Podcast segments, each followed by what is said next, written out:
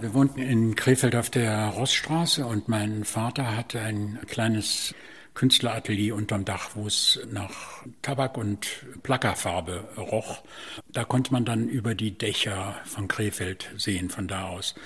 Und irgendwie hatte sich der Begriff über den Dächern von Paris bei mir irgendwie schon so, den hatte ich irgendwo gehört und dann habe ich da aus dieser Dachluke rausgeguckt und das war dann für mich so ein bisschen Künstler, Paris, Künstler, Bohem-Atmosphäre.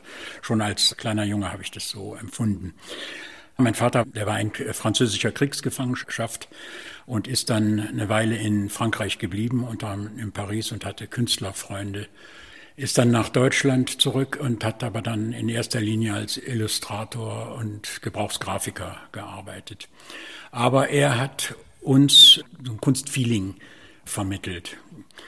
Und als ich anfing, mich für Musik zu interessieren, dann habe ich mir seine Platten angehört und das war dann so Playbach von Jacques Lussier und französische Chansons, aber auch afrikanische äh, Balafon-Spieler. Also er hat uns da ordentlich was mitgegeben.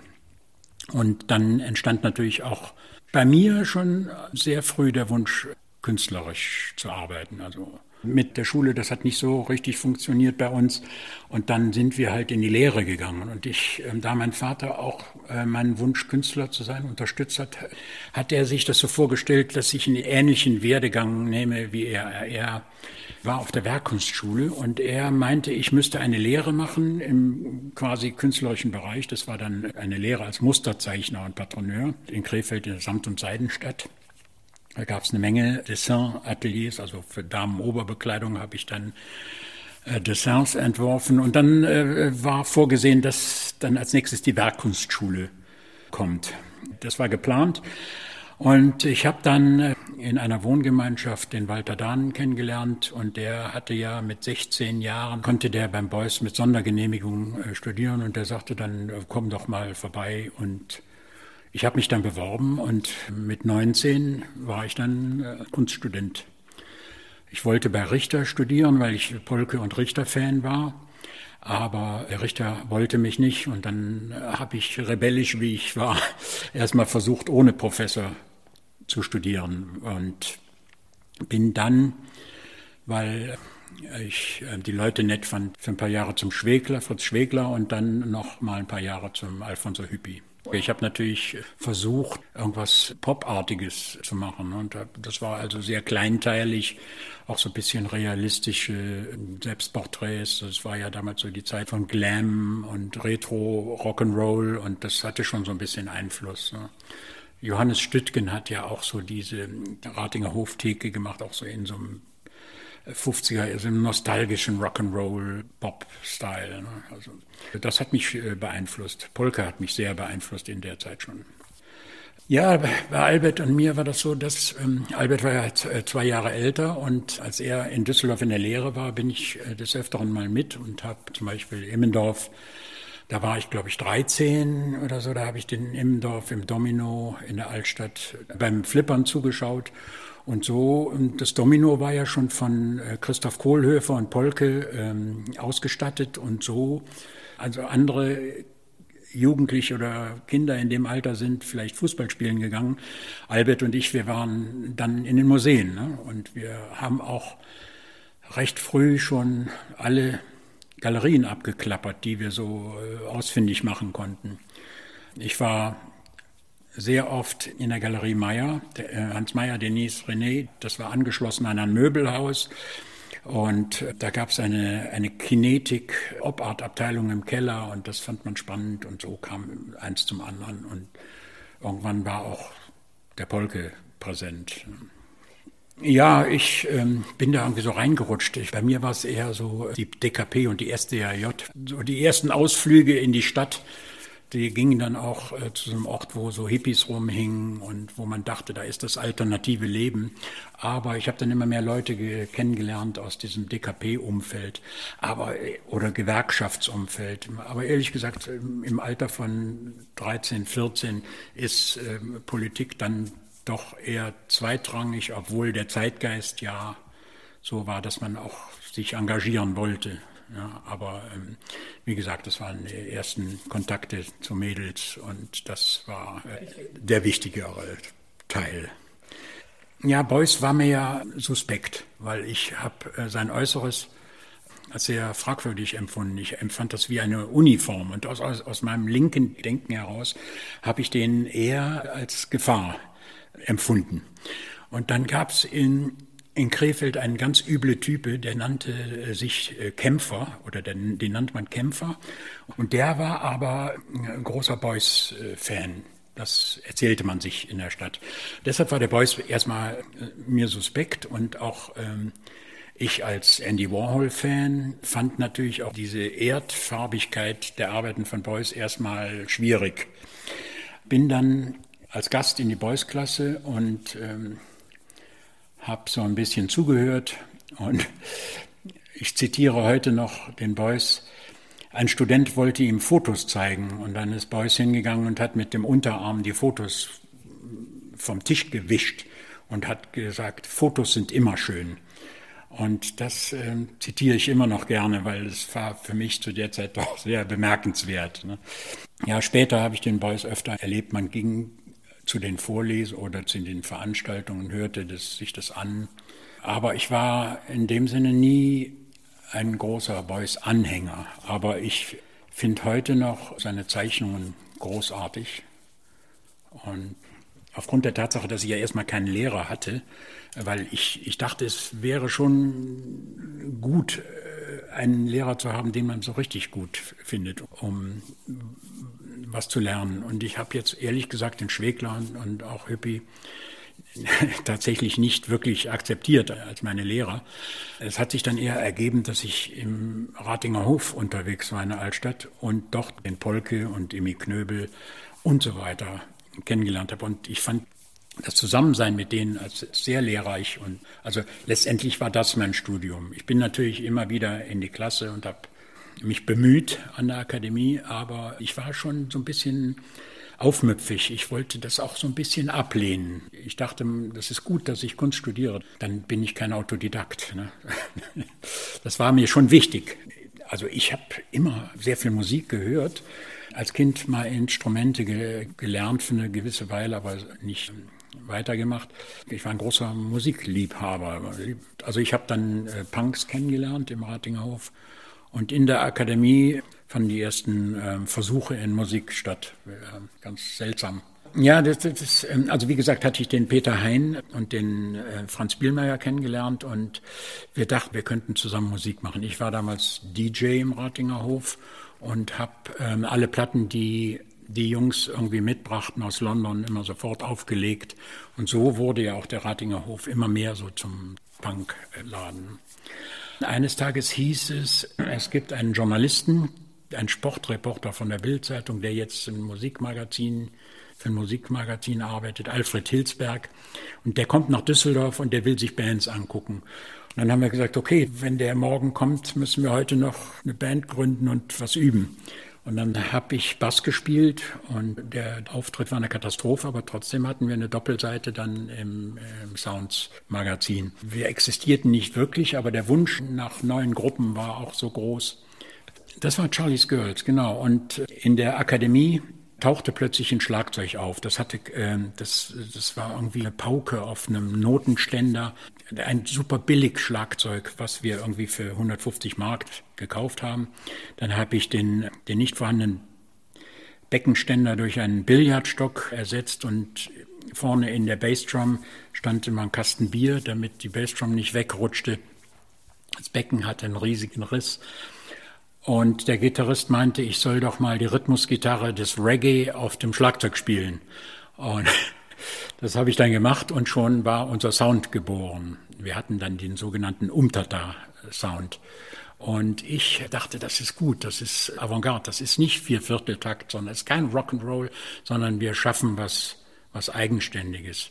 Der Peter Hein arbeitete bei Rank Xerox und hatte Datenspeicherungskassetten, also wie Audiokassetten. Und wenn man die in ein normalen, normales Abspielgerät, in einen Kassettenrekorder legt, dann fing es fürchterlich an zu schreien. Und äh, diese Kombination aus dem Umtata-Schlagzeug, dem Datenspeicherungskassetten und dieser Gitarre, die so tief eingestellt war, dass sie gleichzeitig einen Bass ersetzte. Das fand ich großartig. Das war nicht Rock'n'Roll, das war irgendwie was Eigenständiges.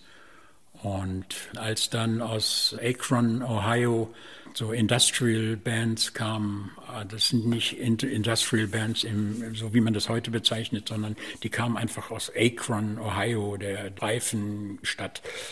Ähm, auf dem ersten Sampler war ein Sticker, der nach Autoreifen, nach Gummi roch. Wir waren immer gerne Fans von, von Strömungen und dann hatten wir uns dann den, den Namen Mittagspause gegeben, weil das so aus der Arbeitswelt kam und wir haben uns dann Blaumänner gekauft und so blaue Cappies und dann hatten wir so ein bisschen Divo-artige einheitliche Outfit. Ja, die Texte, die hat ja letztendlich bis auf wenige keiner verstanden. Das war ja Nonsens, ne? Das war ja, die waren ja surreal. Ne? Da haben wir uns kaputt gelacht. Ne? Also wir wollten nicht so Rock'n'Roll-Attitüde, sondern wir wollten eigenständig sein. Ne? Wir wollten lustig sein. Ne? Es gibt natürlich Texte, die ich heute noch großartig finde, Innenstadtfront. Ja, das ist ein sehr kämpferischer Text, ne? Und wo auch so ein bisschen die RAF-Thematik mit einfließt, weil ich hatte eine Wohnung, der Peter Hein wohnte nebenan und gegenüber wohnte Christian Klar, also zweite Generation RAF. Und wir haben dann das auch in unsere Texte eingebaut. Ja, wenn man bei YouTube nachschaut, dann sieht man immer, dass die Leute das auch so ein bisschen vereinnahmen, ne? dass sie immer so RAF-Embleme dazu packen und ähm, es war aber eher lockerer gemeint. Also wir haben jetzt da keine Sympathien kundgetan. Das ist einfach mitgenommen als Thema. Das Thema, was ist Punk, wo fing das an und wo hört das auf? Ne? Ich glaube, das Wichtigste an der ganzen Bewegung war ja, dass man nicht mehr Konsument war, sondern Protagonist. Also man, ich war ja ein bisschen älter als die Punks und ich hatte ja der, natürlich den Rock'n'Roll verpasst. Ich war immer so zwischen den Wellen, ja, und plötzlich hat man gemerkt, Mensch, das ist jetzt eine Nummer, da bin ich mal dabei. Da bin ich Akteur, da, da mache ich mit. Und da waren ja auch schon so die, äh, ich hätte beinahe gesagt, die Produktionsmittel freigegeben, aber man durfte plötzlich, man musste keine große PA mehr besitzen als Band, sondern man konnte einfach mit einem Transistorradio auf die Bühne gehen und Quatsch reden. Und das war, glaube ich, der Moment, die große Freiheit, ne? also dass man endlich durfte.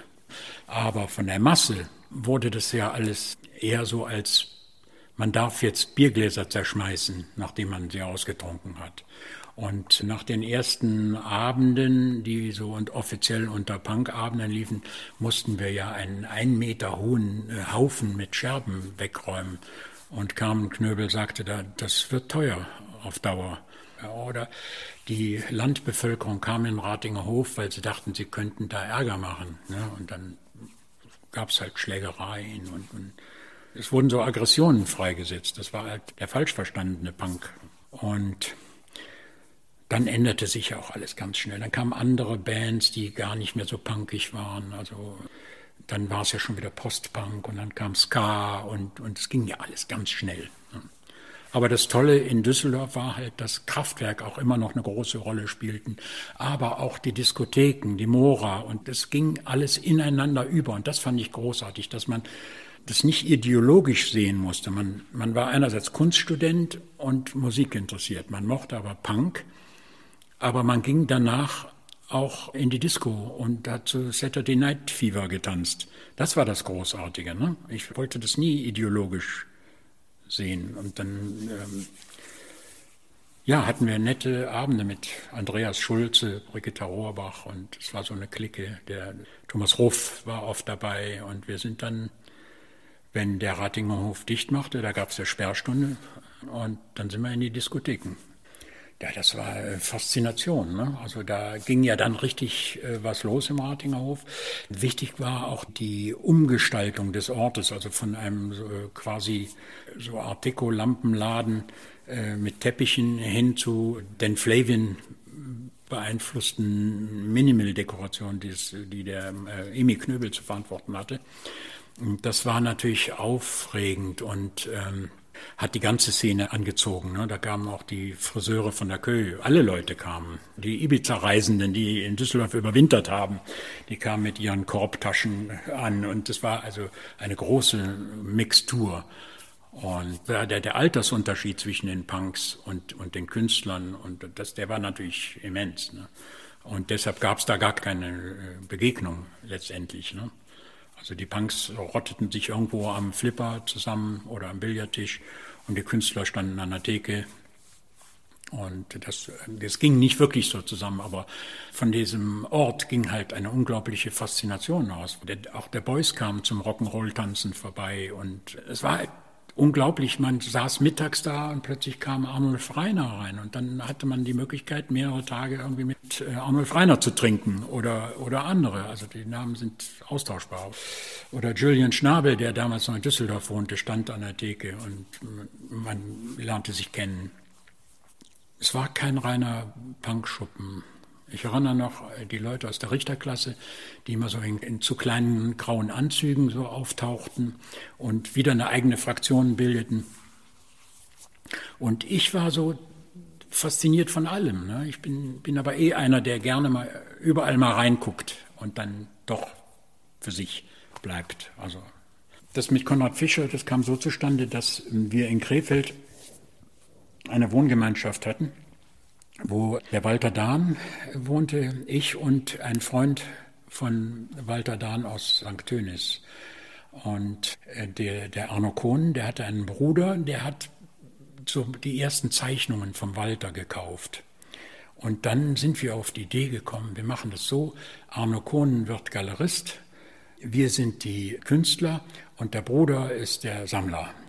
Das war so die Grundidee.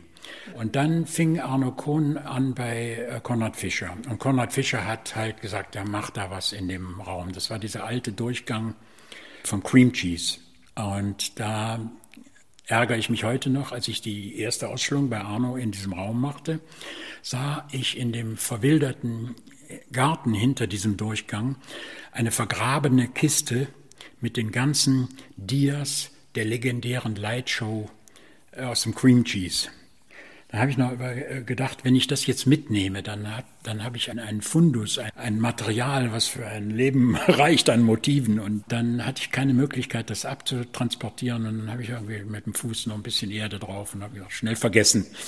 Äh, schade, ne? Das wäre heute wäre das ein, ein Schatz. Ne? Da guckte die Kiste mit den ganzen Dias, wo so so Fliegen eingequetscht waren und Öl und Farbe und was man damals in so, ich glaube, das waren so Überformate, 8 mal 8 schätze ich, so Glasdias.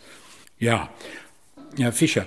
Ähm, das war also jetzt, ich würde, das steht immer da so als Galerie Konrad Fischer, aber der Fischer hatte, äh, Konrad Fischer hatte ja nicht wirklich Interesse an mir oder am Walter, sondern das hat einfach der Arno Kohn kuratiert. Und äh, irgendwann hat der Max Hetzler ist aufmerksam geworden auf den Arno Kohn und ähm, da entstand dann der Kontakt. Aber ich muss noch sagen, die Punks oder die Musiker meinten, Künstler nicht zu mögen.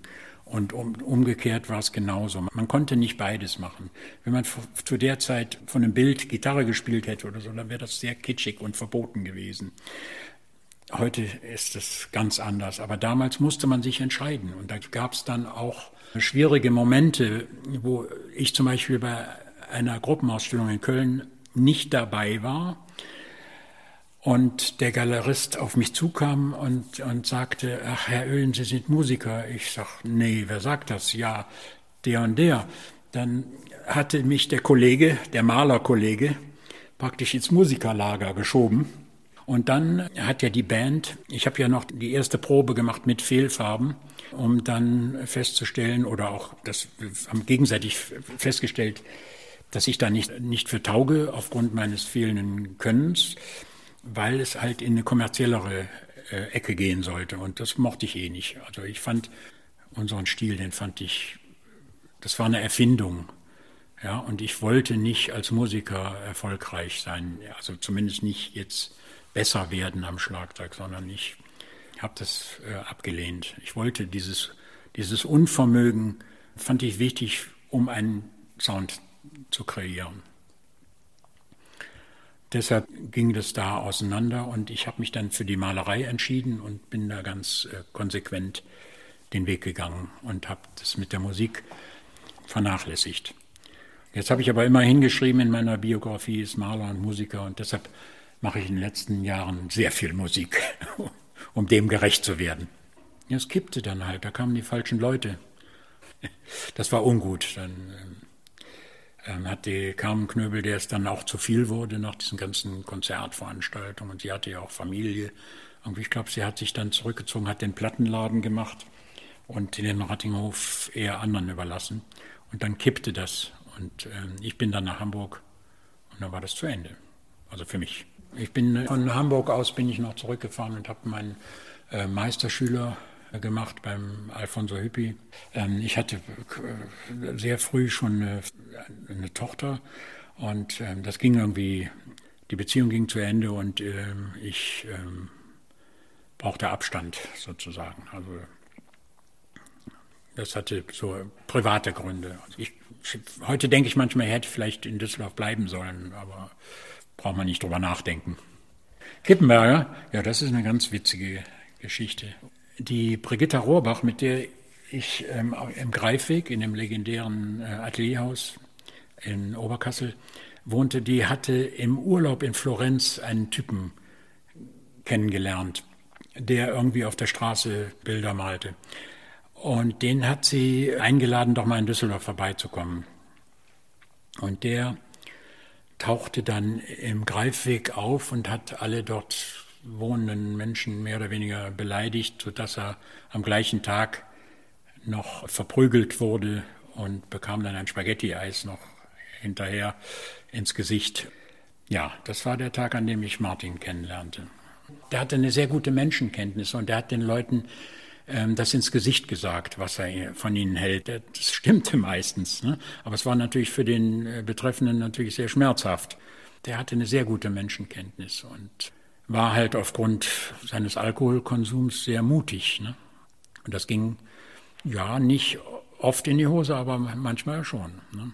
Es stellte sich heraus, dass er in Hamburg mit Polke zu tun hatte und dann, dann war ich in Hamburg und äh, in Hamburg unterwegs, aber er war ja schon wieder weg aus Hamburg. Aber irgendwie lernte ich sein Umfeld kennen, Thomas Wachweger und Ina Barfuß.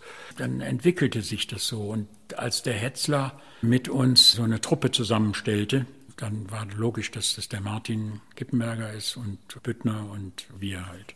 Der harte Kern der ersten Hetzler-Truppe. Ja, wir waren bestimmt sehr unkorrekt auch, ne? aber das war Polke auch schon. Und mit Martin, auch mit Polke, hat man so gelernt, Tabus zu brechen. Ne? Man wollte halt irgendwie so krass sein. Ne? War irgendwie befreiend ja, man hat so Grenzen überschritten. Ich glaube, das fand man gut. Ne? Also man wollte diesen Bohemian-Gedanken irgendwie auf die Spitze treiben. Und ähm, ich glaube, dass der Polke ein Vorbild war, aber auch, was weiß ich, äh, Alkohol trinkende österreichische Kaffeehausliteraten. Das, das war so eine Mischung von, was man im Kopf hatte, wie man sein wollte. Man wollte schon auf eine gewisse Art extrem sein. Ne?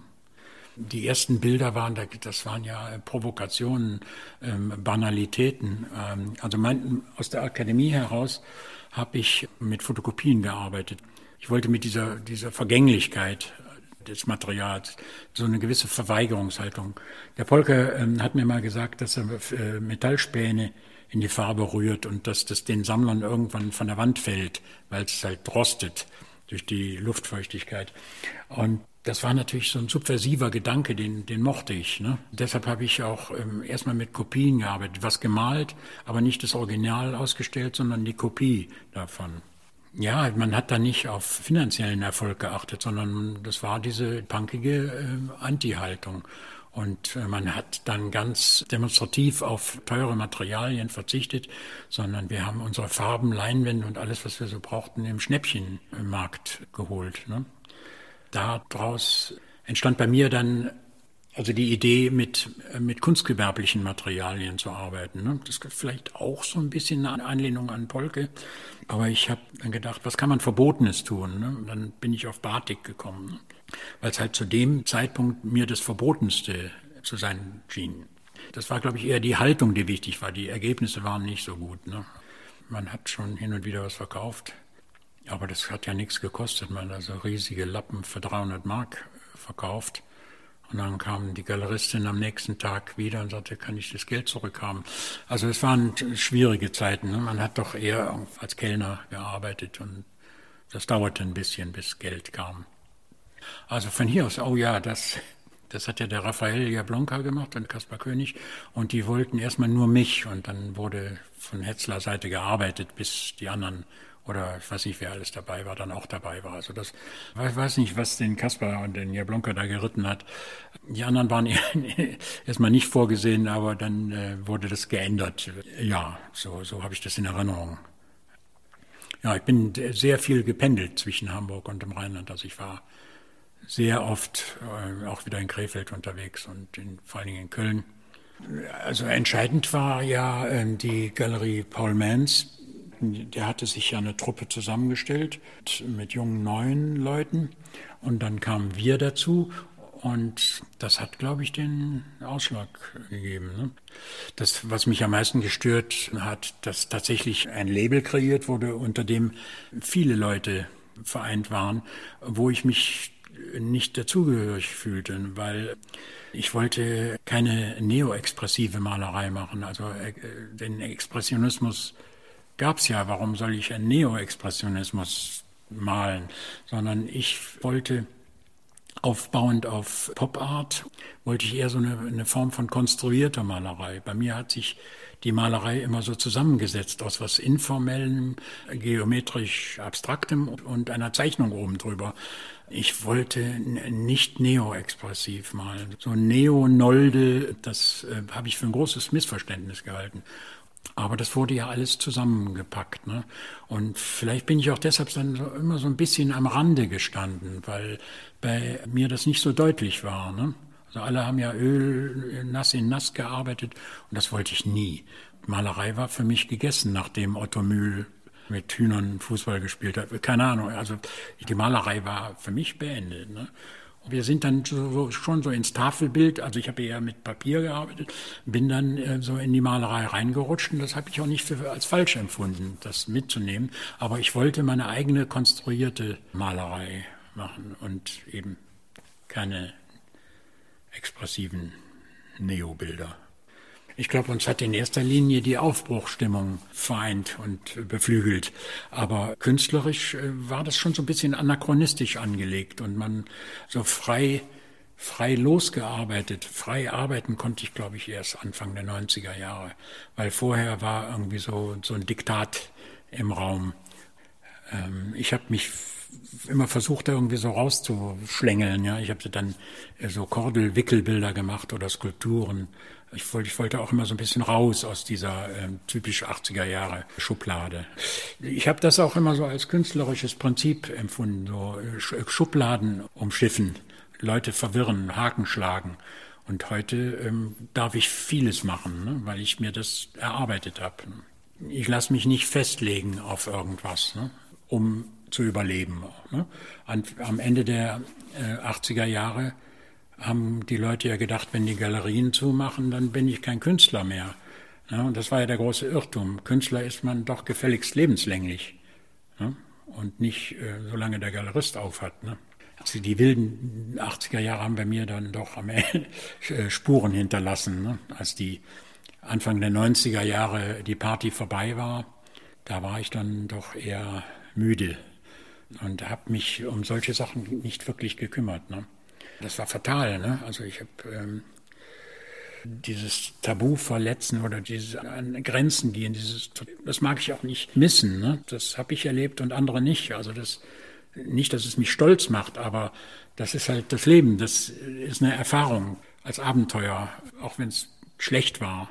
Man kann ja auch die negativen. Äh, bei mir war es immer der Fehler, dass ich immer, dass mir nicht das Positive hängen geblieben ist, sondern eher das Negative. Aber ähm, wie gesagt, ich habe die 80er Jahre so durchgestanden irgendwie. Ne?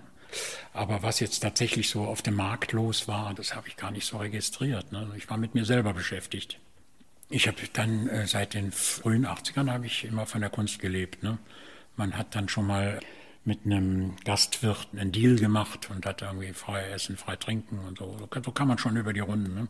Und dann mit Hetzler kam schon auch Geld rein. Ne? Also nicht, äh, in meinem Fall jetzt nicht so ganz viel, aber es reichte. Also für mich interessanter ist die Entwicklung der 90er, von den 90er Jahren aus. Also ich war ja dann noch zehn Jahre in Krefeld und habe in meinem Atelier alles wieder neu aufgebaut, nochmal neu angefangen, nachdem der Hetzler mir sagte, es ist vorbei, du musst zum Arbeitsamt gehen. Und da habe ich gedacht, das mache ich nicht. Ich bin als Künstler angetreten und das will ich auch bleiben. Und dann habe ich nochmal neu angefangen. Mit jungen Galerien habe ich dann neuen Mut gefasst und neue Arbeiten gemacht und dann ging alles wieder bergauf. Ne? Also ich habe mir den Schuh nicht angezogen, ne? dass äh, jetzt die Party vorbei ist und ich äh, arbeiten gehen soll. Ne? Also was bin ich immer noch entsetzt über diesen Tipp vom Galeristen. Der Bruder ist ja Banker und ich glaube, der Hetzler ist schon so der erste Typ, der ja groß rauskommen wollte, ja finanziell. Also es war nicht so der Schmäler-Typ oder, oder Hans Mayer, ne, dieser wirklich tollkühn und mit Herzblut an die Sache ranging. Das war schon der neue Typus, ohne ihm jetzt Böses zu wollen. Nee, für mich waren dann ähm, die Entwicklung von den frühen 90ern bis heute, das ist mir wichtiger und präsenter als jetzt so dieses Mitlaufen der 80er Jahre, irgendwie die 80er Jahre überstehen das habe ich verdrängt auch ein bisschen. Also mir ist die Entwicklung danach wichtiger.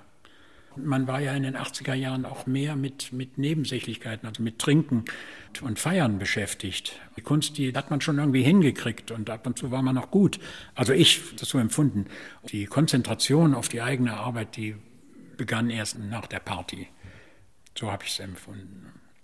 Das hat eine Weile gebraucht, bis ich mich davon lösen konnte. Ne? Und danach habe ich ähm, ja, das Fahrradfahren entdeckt ne? und habe mich da neu erfunden. Ne? Und habe aber auch immer gesagt, das ist ja das Schöne am Leben, dass man es auch ändern kann.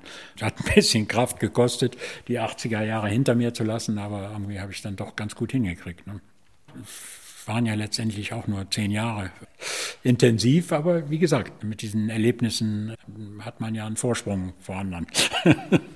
Oder ab und zu sind wir ins Studio gegangen. Ich habe da Plattenaufnahmen mit Immendorf gemacht oder ähm, ähm, eine der ersten Sampling-Platten, dieses berühmte Be is Enough. Also ich habe hin und wieder habe ich schon was gemacht. Ne? Dann haben wir mit den, mit den anderen Kollegen Büttner, Albert Kippmerger einen Sampler gemacht, die Rache äh, der Erinnerung und die Kirche der Ununterschiedlichkeit. Dann ähm, habe ich ein Video gemacht und das war ganz lustig. Da kamen die ersten Privatsender und die hatten kein Material. Also lief mein Video jede Nacht um 4 Uhr auf Tele 5. Das war, das war so eine Aufbruchstimmung. Wir haben mal gedacht, das wäre gut, wenn es private Sender gibt. Aber letztendlich war es dann genau das Gegenteil von dem, was wir uns vorgestellt hatten. Wir haben auch eigene mal eine Radiosendung in der Nacht machen dürfen, ne? unsere Lieblingsplatten vorstellen dürfen und ein bisschen reden dürfen. Aber das war dann auch bald vorbei. Ne?